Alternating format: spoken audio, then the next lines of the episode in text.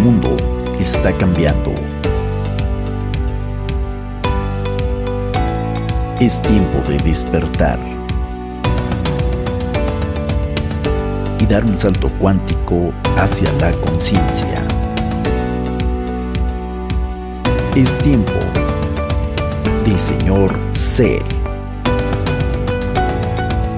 Un podcast de desarrollo personal, reflexiones, inspiración mucho más. Bienvenidos.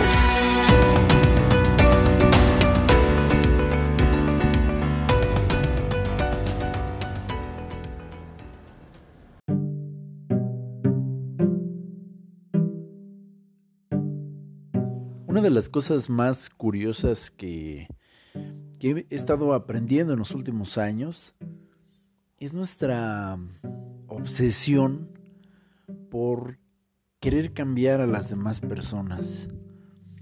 Y esta obsesión es una de las fuentes principales de frustración en la vida del ser humano moderno. Hay una enorme contradicción entre esa cosa que predicamos como sociedad de la originalidad, de lo único, de lo divergente, de lo disruptivo y la práctica que se permite a ello. Es decir, predicamos como sociedad, sobre todo occidental y europea, que hay que ser diferentes, pero en la práctica le ponemos freno a todo aquello que no se parezca a nosotros. Y entonces nos obsesionamos esa maña, esa manía por querer cambiar a los demás. Este es el episodio 85. Mi nombre es Juan José Morales. Por favor, en esta ocasión preparé un sillón nuevo pasa, por favor ponte cómodo, estrénalo. No, no quise sentarme en él hasta que tú vinieras y compartieras conmigo este espacio. Pásale, por favor, amiga, pásale, amigo, pásenle, por favor, pónganse cómodos. Tiene unos cojincitos bien sabrosos, así, bien pachoncitos, bien suavecitos, para que por favor me acompañen en este episodio 85 a esta nueva reflexión que quiero compartir con ustedes en 30 minutos o, o menos acerca de el gran detalle que tenemos los seres humanos de querer cambiar a los demás. Una de las cosas que me pareció muy interesante de los aprendizajes que he tenido de, temas de pareja en los últimos 20, sino que 30 años de mi vida, ha sido observar un fenómeno y es que cuando conocemos una persona que nos parece atractiva físicamente, emocional o mentalmente, una de las primeras cosas que nos llama la atención de esta persona, y hasta se lo decimos, es que tú me pareciste tan diferente a las otras personas. Puede estar la chica que nos gusta en medio de 20 mujeres, y sin embargo hay algo que para nosotros resalta y decimos, no, no es que, o sea, tú, tú, tú luces diferente. A la inversa también ellas pueden estar en medio de 50 hombres y de pronto hay uno que dice, no, no, es que, o sea, es que tú tenías algo diferente, algo, algo que, me hizo que volteara a verte. Y, hablamos igual de hombres y mujeres, de, de, esa persona, de la forma en la que habla, la forma en la que piensa, la forma en la que se expresó, la forma en la que se reía, la forma en la que bailaba, la forma en la que comía. Eh, o a lo mejor la forma en que estaba serio, la forma en que reflexionaba, la forma en que casi no se movía. Y eso nos llama mucho la atención, la diferencia de esa persona en comparación con otras personas. Además, decimos en la mayor parte de los casos que también esa persona nos ha parecido interesante, especial, conquistadora, porque es tan diferente también y o aparentemente tan similar a nosotros en medio de su diferencia. Y entonces decimos, yo así como tú, también me gusta decir las cosas como son. O sea, cuando todos son hipócritas y no dicen las verdades, yo así como tú, me gusta ser diferente y decir. O decimos cosas como, a mí también como tú, me gusta romper los límites, sin limitaciones, aventarme de un paracaídas, del bungee, ser espontáneo, eh, desnudarnos y hacer el amor en la cocina, en la sala. Yo también soy así, no me gustan los estándares de, la sociedad que, que, quiere ser igual, ¿no? Y entonces esa enorme diferencia que vemos en las personas nos atrae y decimos que eso es lo que nos enamora de la persona. No, mi amor, es que tú te veías tan guapísima en medio de la fiesta cuando te vi con tu vestido o con tu falda y wow, lucías, brillabas, destacabas entre todas las otras mujeres o igual, ¿no? De parte de ellas. No, es que cuando te vi en ese traje, wow, y yo veía como todas las chicas también te volteaban a ver y claro, pues tenía que ser, tú, tú brillabas, tú te veías diferente entre todos los demás hombres era imposible no fijarse en ti. Y abrazamos esa diferencia de esa persona. ¿Qué pasa en nuestras cabecitas? Que cuando ya tenemos a esa persona en nuestros terrenos, que ya la conquistamos, que ya la consideramos nuestra o nuestro, se empieza a desarrollar un extraño comportamiento muy propio de los seres humanos que se basa en el hecho de querer empezar a cambiar a la persona. Y la queremos cambiar para que se sujete a nuestras propias percepciones, a nuestras formas de ser, a nuestras formas de pensar a nuestras formas de actuar. Y luego empieza a darse un fenómeno consecuente de ese cambio, de ese empuje al cambio. Y es que todo aquello que nos atrajo de la persona de la cual dijimos estar enamorados por ser diferente, resulta que nos empieza a causar un conflicto. La muchacha que precisamente eligió a su pareja por ser guapo, atractivo entre todos los que estaban esa vez en el lugar, empieza a ponerse celosa. Y entonces dice, eso que te decía diferente, ahora me causa un gran problema. Porque seguramente muchas chicas se han de fijar en ti. Entonces no puedo permitir que siga siendo así y entonces necesita ser menos guapo, menos atractivo, menos carismático, porque así no podré perderte. Y entonces, para no perderte, y digo esto entrecomillado como si la gente fuera nuestra, cosa que es una ilusión, voy a hacer todo por cambiarte y cambiarte de tal manera que dejes de ser tú para convertirte en un reflejo mío. Y ahí se ponen muy malas cosas. Esto también es muy notorio en los hombres, hombres que primero se jactaban de que su novia era guapa, hermosa, bellísima, sensual, ah, que cómo bailaba, que qué bonito se pintaba, que, qué bien se le veían sus piernas con esa minifalda, con ese vestido. Una vez que ya, repito, ya es su novia o su esposa, entonces empiezan a demostrar una inseguridad ahora hacia esa persona, hacia esa mujer. Y todo eso que les llamó la atención, que la hacía tan diferente a ella entre muchas, empieza a ser extinguido.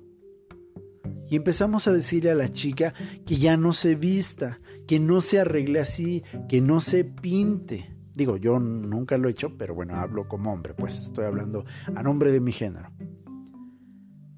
Y entonces le decimos que ya no hable con tales personas, que ya no vaya a tales lugares, que ya no... ¿Qué pasó? Porque ahora queremos cambiar a la persona. Recuerdo mucho una plática que en una ocasión escuché en una conferencia y la conferencista decía que una chica se enamoró en una fiesta de un varón porque ella decía que le parecía tan varonil, tan misterioso la forma en la que guardaba silencio, casi no hablaba y, sentado a la mesa mientras todos tomaban eh, pues, los alimentos o las bebidas, él parecía estar escudriñándolos a todos y, y cuando hablaba decía palabras muy puntuales, casi no, casi no opinaba, pero cuando opinaba era muy puntual y siempre tenía una mirada así misteriosa, así varonil, y hasta su voz de su tono de voz era así grave y decía, ay, qué hombre, ay, qué varonil, ay. Bueno, resulta, decía la conferencista, que pues ella toma la iniciativa y pues prácticamente ella, ella pues lo invita a salir, le dice que, le gustaría conocer y todo.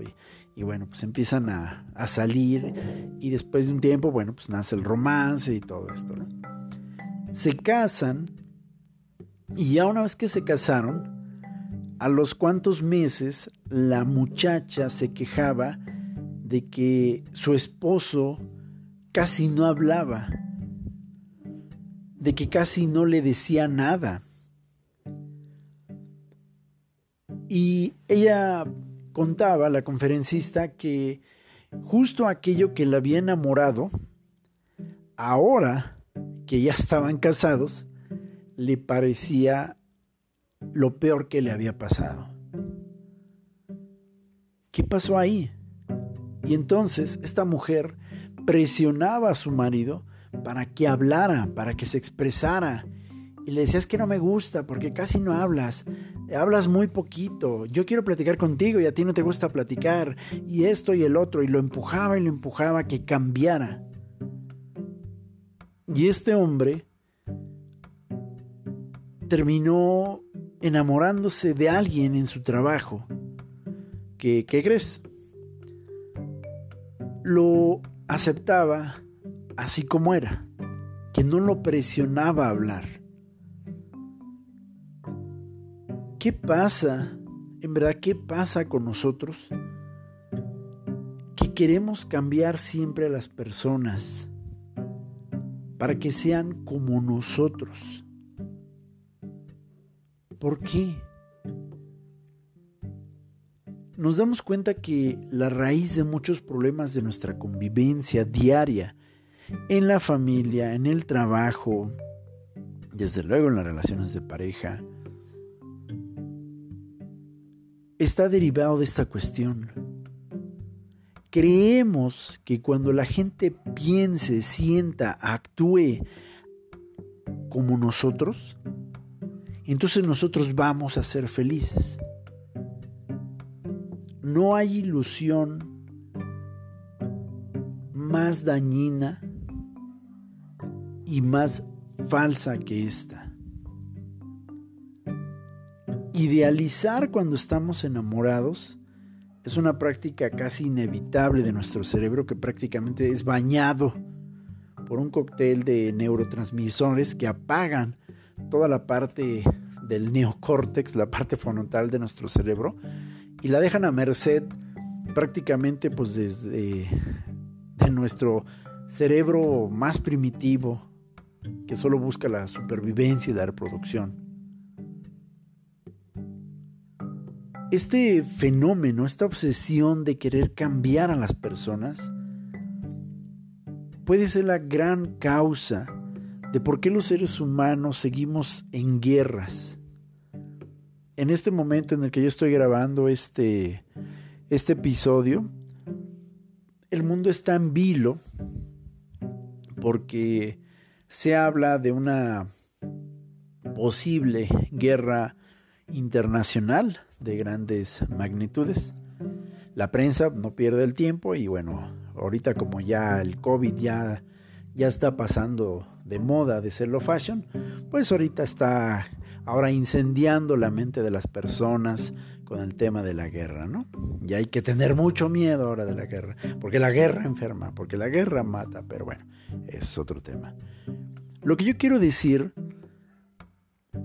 es que hay una guerra entre Occidente y Rusia, porque se supone que Rusia no puede hacer ciertas cosas porque a Occidente y sus aliados en Europa les parece incorrecto que Rusia haga ciertas cosas.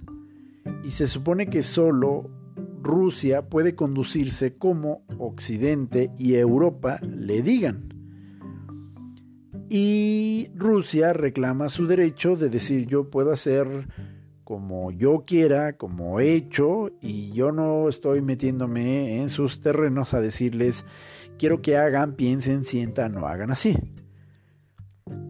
Ciertamente Rusia está aplicando algunas técnicas ahí interesantes de milicia y de ocupación militar discreta, que son exactamente las mismas que hace Europa y Occidente. Pero, bueno, no es la intención de este podcast hablar de geopolítica y particularmente del conflicto Rusia-Ucrania en este momento. Lo que trato de decir es que la base del pleito comenzó cuando un grupo de personas dijeron, tú no debes hacer eso. Tú tienes que hacer, pensar, comportarte y decir cómo a mí, a nosotros nos parece que tienes que hacerlo. Otro ejemplo muy claro de lo que estamos viviendo a nivel sin precedentes desde la Segunda Guerra Mundial es el nivel de censura y de pensamiento único que ya he hablado en otros episodios de este podcast, que se está dando muy fuertemente en las redes sociales.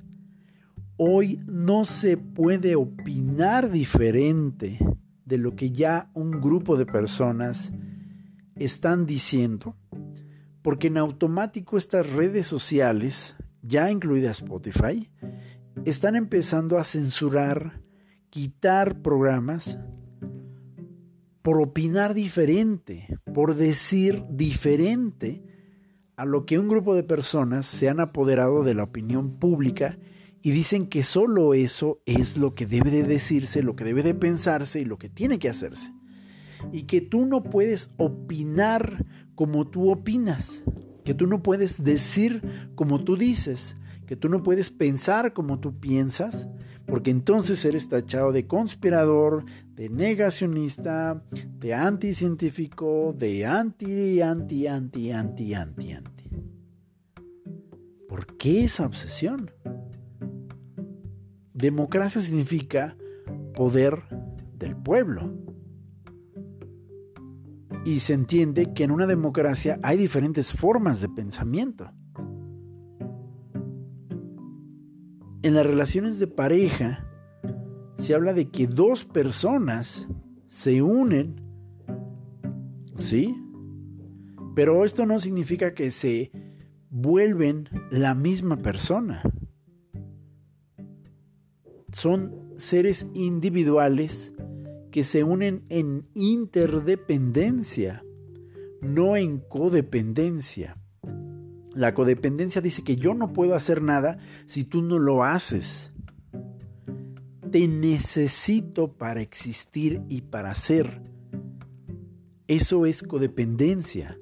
Es una gran cerradura de posibilidades para los dos miembros de la pareja roba la individualidad.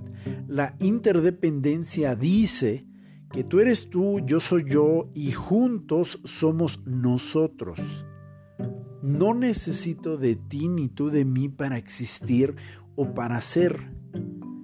Cuando tú estás, yo bendigo a Dios, la vida, el universo, porque existes, porque estás.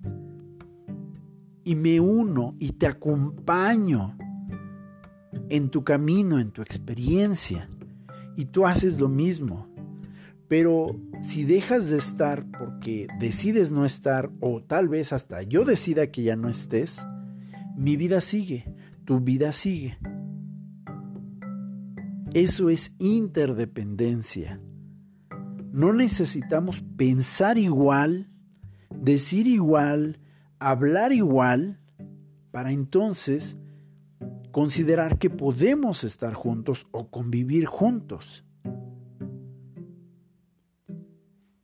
El gran error de nuestro ego, fuera de control, fuera de la educación emocional que todos debemos desarrollar, es creer que el otro nos pertenece. Se da mucho más en las relaciones de pareja. Y entonces decimos, ¿no? Es mi novio, mi esposo, no, mi vieja, mi viejo, es mío. Cuando aparece otra persona, hombre o mujer, que empiezan a cortejar o coquetearle a la pareja con la cual convivimos, el primer pensamiento es irle a echar pleito al intruso o la intrusa, y el reclamo más común es decirle, él es mío, aléjate, ella es mía, aléjate. No es tuya, no es tuyo. si estás viendo a tu pareja como alguien tuyo, hay que cambiar de mirada. Los hijos no son nuestros. El trabajo que tenemos, la profesión, el oficio, tampoco es tuyo. Es la experiencia de vida, de colaboración, que te has dado la oportunidad de experimentar. ¿Cuántas personas hablan de sus lugares de trabajo como suyos? Y el día que son recortes de personal o simple y sencillamente la empresa decide tomar decisiones de despido, pues ya nadie piensa en esas horas extras que tú hiciste. Nadie te paga los taxis que tú te pagaste para cumplir con tu deber. Nadie piensa si faltaste al festival de tu hijo de tu hija por estar ahí atendiendo al cliente o firmando, cerrando ese contrato. Simple y sencillamente dicen, bueno, adiós. Pues no, no es nuestro. Al final era un empleado más y así como él, hay 100 en la fila esperando que le digamos aceptado. No eres de las empresas. Tampoco. Que te paguen un salario, una remuneración económica, tampoco te hace propiedad de nadie.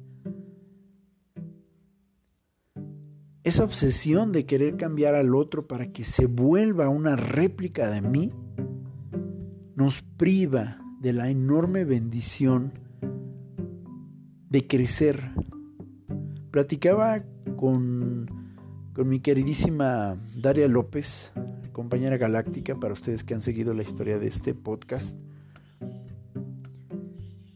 Y en la reciente conversación que tuvimos hablábamos y ella dejó una frase que a mí me impactó muchísimo y decía, tenemos que dejar de querer cambiar a la gente. Lo más que podemos hacer es señalarle nuestros límites y decirles esto sí, esto no. Si a la otra persona le gusta tirarse de cabeza en el jardín y ensuciarse su ropa, yo no tengo por qué decirle que no lo haga, que parece tonto, que es un estúpido, que ya es un adulto. Si esa persona no está dañando a nadie más y no se está dañando a sí mismo tampoco, y así encuentra felicidad, pues que lo haga. Eso es precisamente lo que lo hace diferente de mí. Sí puedo decirle que cuando se haga sus maromas en el jardín, pues nada más no salpique mi ropa tendida o que después de aventarse en el pasto, pues no, no quiera venir a abrazarme, porque para mí eso no es, o que tampoco me force, que me jale, y me diga, ven, aviéntate en el suelo aquí. Y que si no lo hago, entonces haga un berrinche, llore o me amenace de, de muerte, o que va a terminar la relación porque, porque no doy marometas. Cada uno de nosotros debe de reconocer el amor en la diferencia. No imponerle al otro que si no piensa como yo, que si no siente como yo, entonces está mal. Tengo que censurarte, tengo que apartarme de ti. ¿Qué manía nos ha inculcado Hollywood en sus películas que tenemos que pensar exactamente lo mismo, que tenemos que ser, o sea, como dos gotas de agua idénticas para ser felices. Desde luego, este mito comienza en las relaciones de pareja. Yo no estoy hablando de que no haya coincidencias, similaridades, claro que tiene que haberlas, hay factores muy importantes como en muchas ocasiones el nivel socioeconómico, la religión, el nivel cultural. Sí, claro, estoy hablando de esas similitudes que, claro, que nos hacen comunes, que nos hacen afines.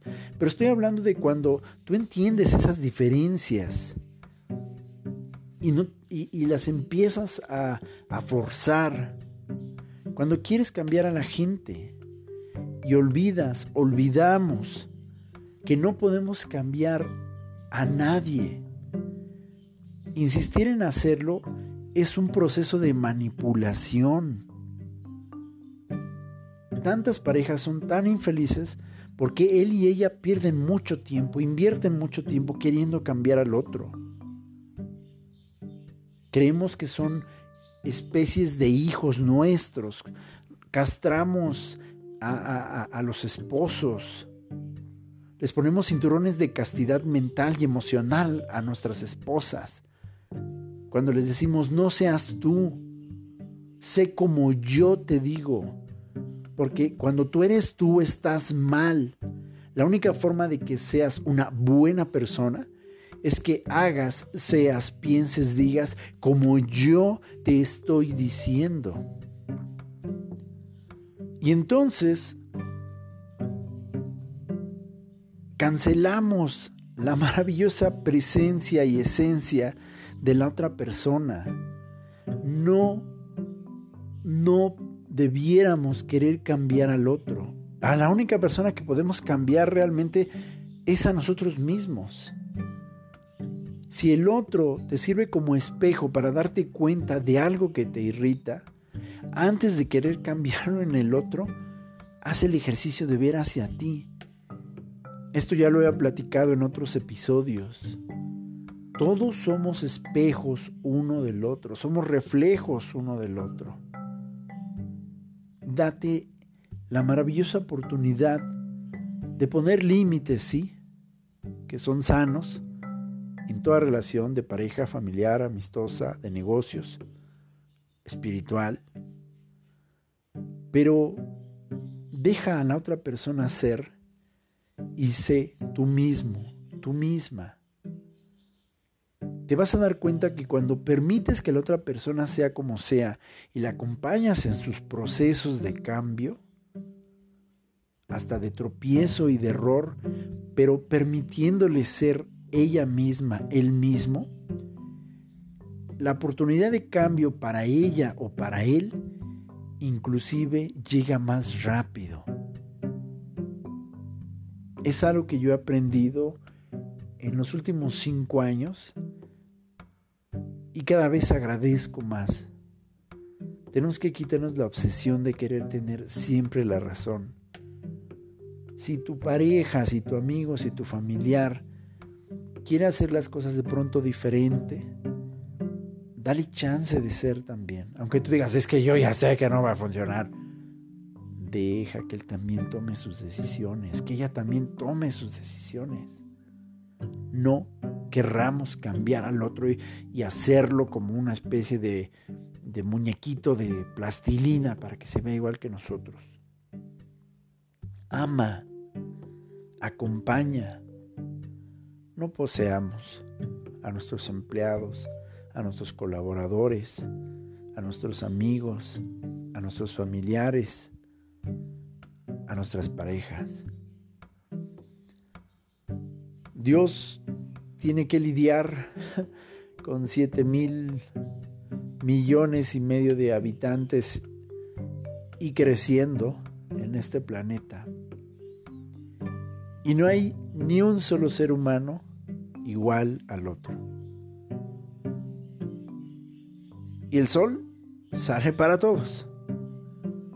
¿Por qué nosotros querríamos limitar esta enorme grandeza, esta enorme diferencia de los demás en esa maña de querer cambiar a los demás?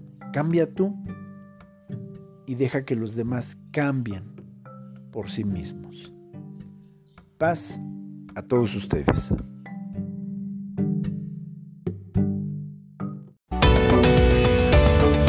Este fue otro episodio más de Señor C. Muchas gracias por habernos acompañado.